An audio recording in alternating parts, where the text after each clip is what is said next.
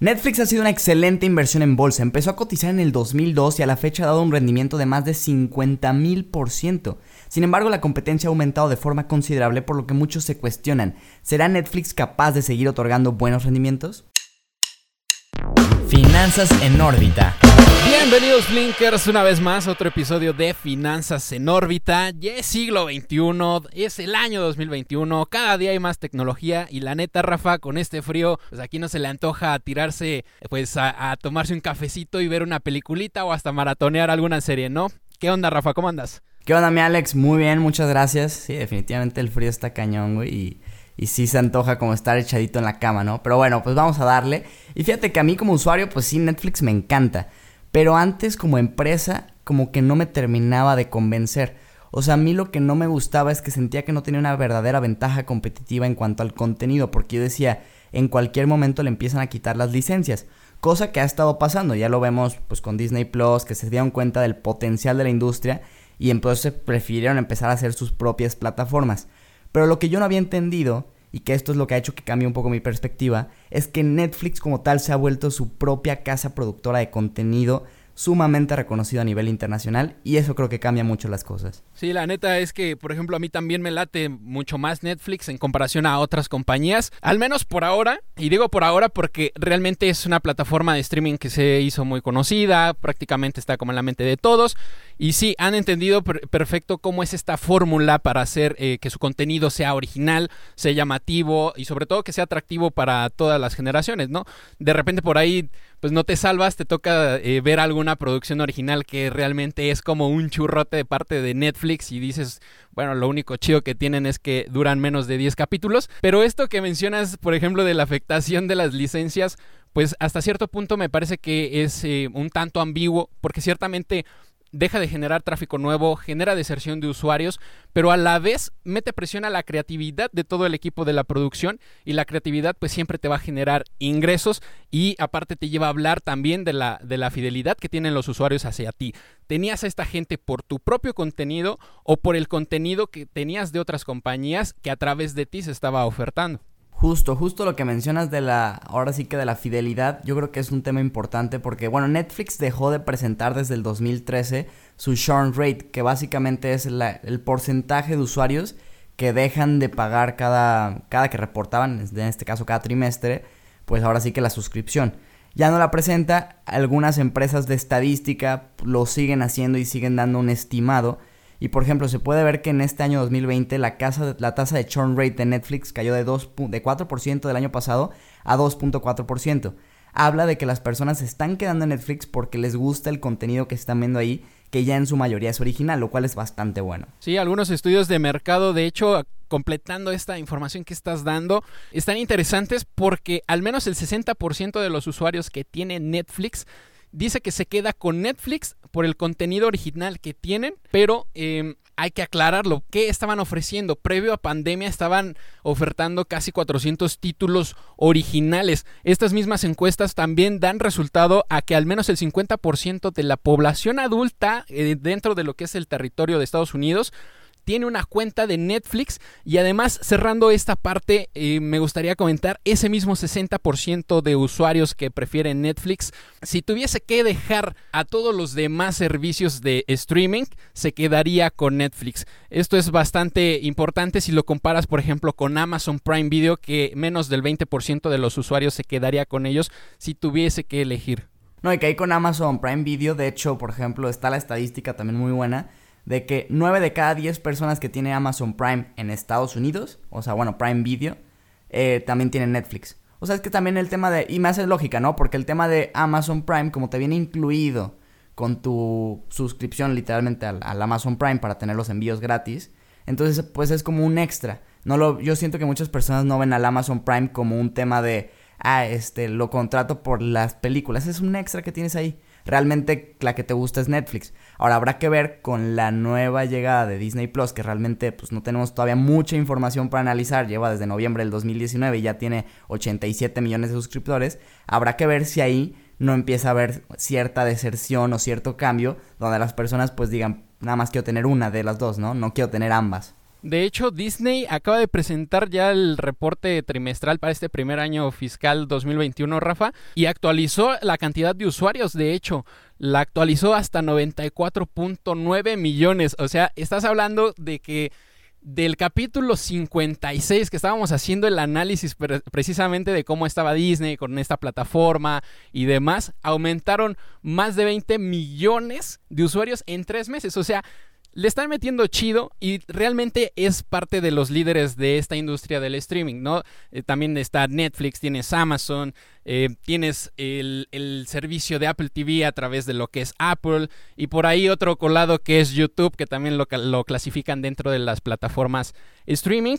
Y eh, para que se den una idea de cómo está esta competencia, se los pongo así en números rápidos. Netflix, por ejemplo, está mostrando incrementos desde 2017 de entre 4 y punto, perdón, entre 4 y 5 billones de dólares año con año, año con año, perdón, entre lo que son puras ventas de eh, lo que ofrece en la plataforma de streaming. Pero fíjate que el tema de la competencia yo tampoco lo había entendido hasta que me metí un poco más a analizar Netflix como empresa. Y es que ellos mismos te dicen que su competencia no son únicamente las otras plataformas de streaming, que de por sí ya es una competencia pues bastante feroz, bastante buena, porque pues son ya muchas y te digo, cada quien tiene su contenido exclusivo. Pero es que Netflix está considerando como competencia cualquier otra cosa que tú puedas hacer en tu tiempo libre. Sea, si tú ahorita dijeras, ¿sabes qué? Güey, me puedo poner a ver una peliculita en Netflix y prefieres agarrar un libro, prefieres meterte a YouTube, prefieres jugar un videojuego, para ellos esa es su competencia porque están peleando por tu atención durante el día, un lapso para que puedas entrar a ver su contenido. Entonces eso se me hizo cañón. Sí, es una ideología bastante interesante. Es como un cambio dentro de lo que es las empresas, ¿no? Normalmente no escuchas este discurso. Realmente ahorita que lo dijiste, yo no lo sabía. Entonces, eso para mí sí es un dato eh, bastante relevante porque sí compiten fuerte por tu atención. Tienes, por ejemplo, ahí contenidos como House of Cards, Stranger Things, Orange is the New Black y el último hitazo que se aventaron el año pasado que es The Queen's Gambit, que nada más como dato, eh, este, pues datos curiosos, generó 62 millones de usuarios en el primer mes de lanzamiento. Incluso eBay dijo que las ventas de tableros de ajedrez se habían aumentado más del 200%.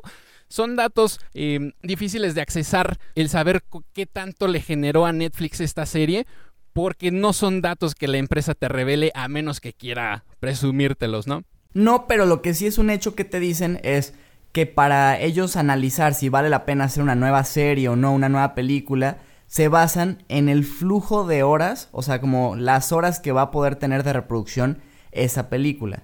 Entonces, en función de eso van a ver cuánto es el costo por hora. Si les va a costar 100 pesos hacer la, hacer la película y se va a ver 100, 100 horas, pues entonces el costo por hora es uno, ¿no? O sea, literalmente así es como se hace la división.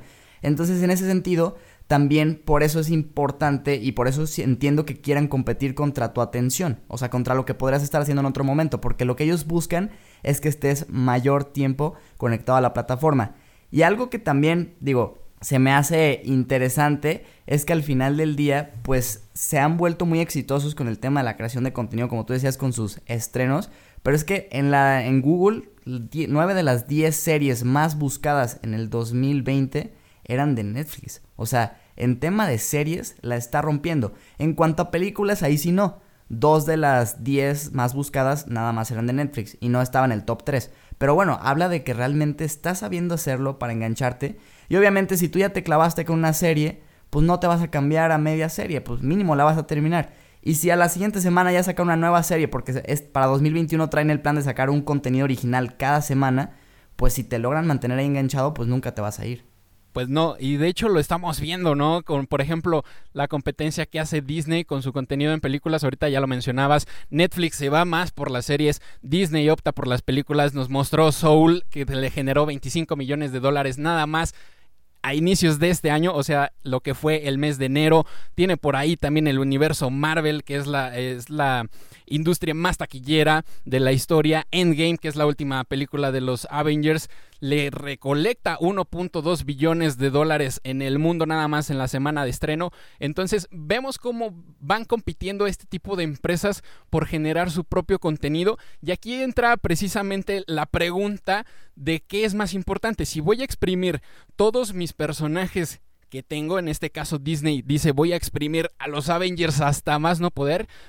O diversificarlo y decir, yo tengo eh, tantas series, yo tengo esta serie original, yo tengo este propio contenido. Entonces ahí está eh, precisamente el, el tema a tratar. Sí, tendrán que hacer como un poco de las dos, o sea, aprovechar que ya tienen franquicias, ya tienen personajes sumamente reconocidos y que las personas buscan, pero también sin que la gente sienta como que ya les estás dando lo mismo o que ya todo es igual, o sea, también tendrán que crear cosas nuevas, que ahí Netflix trae ventaja, o sea, ya ahí yo ya entendí la ventaja competitiva de Netflix, porque aparte ellos están siendo no una productora concentrada o centralizada en un solo lugar, sino que están entendiendo que tienen que crear contenido exclusivo, o no exclusivo, pero contenido adaptado a cada región en la que es, importante para ellos, y eso los vuelve como muchísimo más dinámicos, porque me balanzo a México, armo una serie mexicana, pega, y a veces incluso se están dando cuenta que series que pensaban que fueran nada más regionales terminan teniendo éxito en otros países. Entonces eso pues todavía mejor para ellos. Sí, les da unos resultados súper chidos. De hecho, por ahí está la serie Narcos que la produce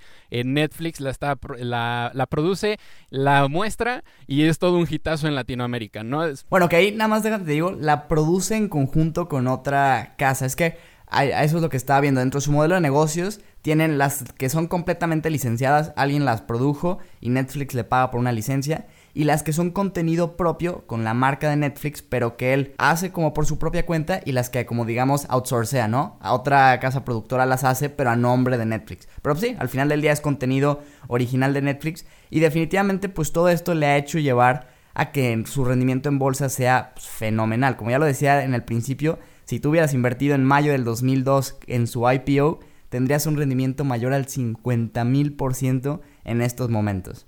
Entonces, ¿con qué nos quedamos, Rafa? Porque, mira, la neta es que yo quise traer otra perspectiva de estos comportamientos en bolsa de lo que va del año entre Netflix y la competencia, porque el tiro entre Netflix, Amazon, Apple, Disney está un poco cerrado con crecimientos muy parecidos. Por ejemplo, ahí está Amazon, que en lo que va del año lleva un crecimiento del 0.58%, tienes a Apple con 2.33%, Disney 2.39% y Netflix dice, quítate aquí, ahí te voy porque te voy a aventar mi 3.06%. Tú podrás decir, ah, es bien poquito, sí pero hay que señalar que Netflix no tiene parques de diversiones, no tiene cruceros por el mundo, no vende productos electrónicos y sin embargo está presente y económicamente es muy estable.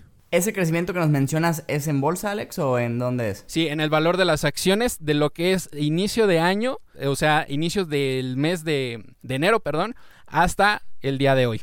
Fíjate que justo yo, yo traía que Netflix en el año llevaba un 6.23%, pero bueno, 3, 6, al final del día pues, em, arrancó bien el año. Digo, quizás no va a ser difícil que repita el 2020 que dio un 67%, que ahí evidentemente pues la rompió porque su rendimiento anual compuesto ha sido del 40%. O sea, cada año en, anualmente en promedio ha dado un 40%. El 2020 le fue mucho mejor.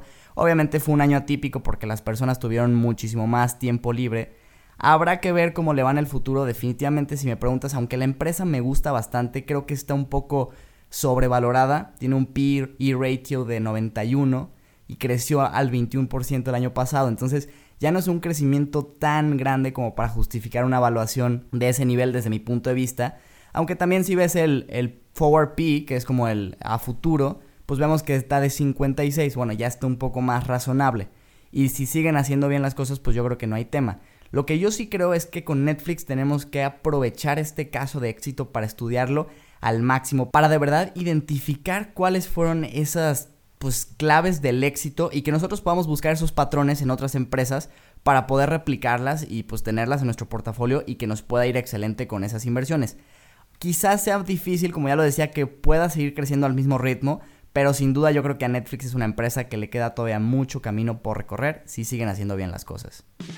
Flinker, recuerda que nos puedes seguir en redes sociales, nos encuentras como arroba mi Flink en Instagram, Twitter y TikTok, como Flink en Facebook y LinkedIn y como arroba Finanzas Órbita en Twitter para ver contenido exclusivo de este podcast. Nos escuchamos el lunes con más noticias y más información. Finanzas en órbita.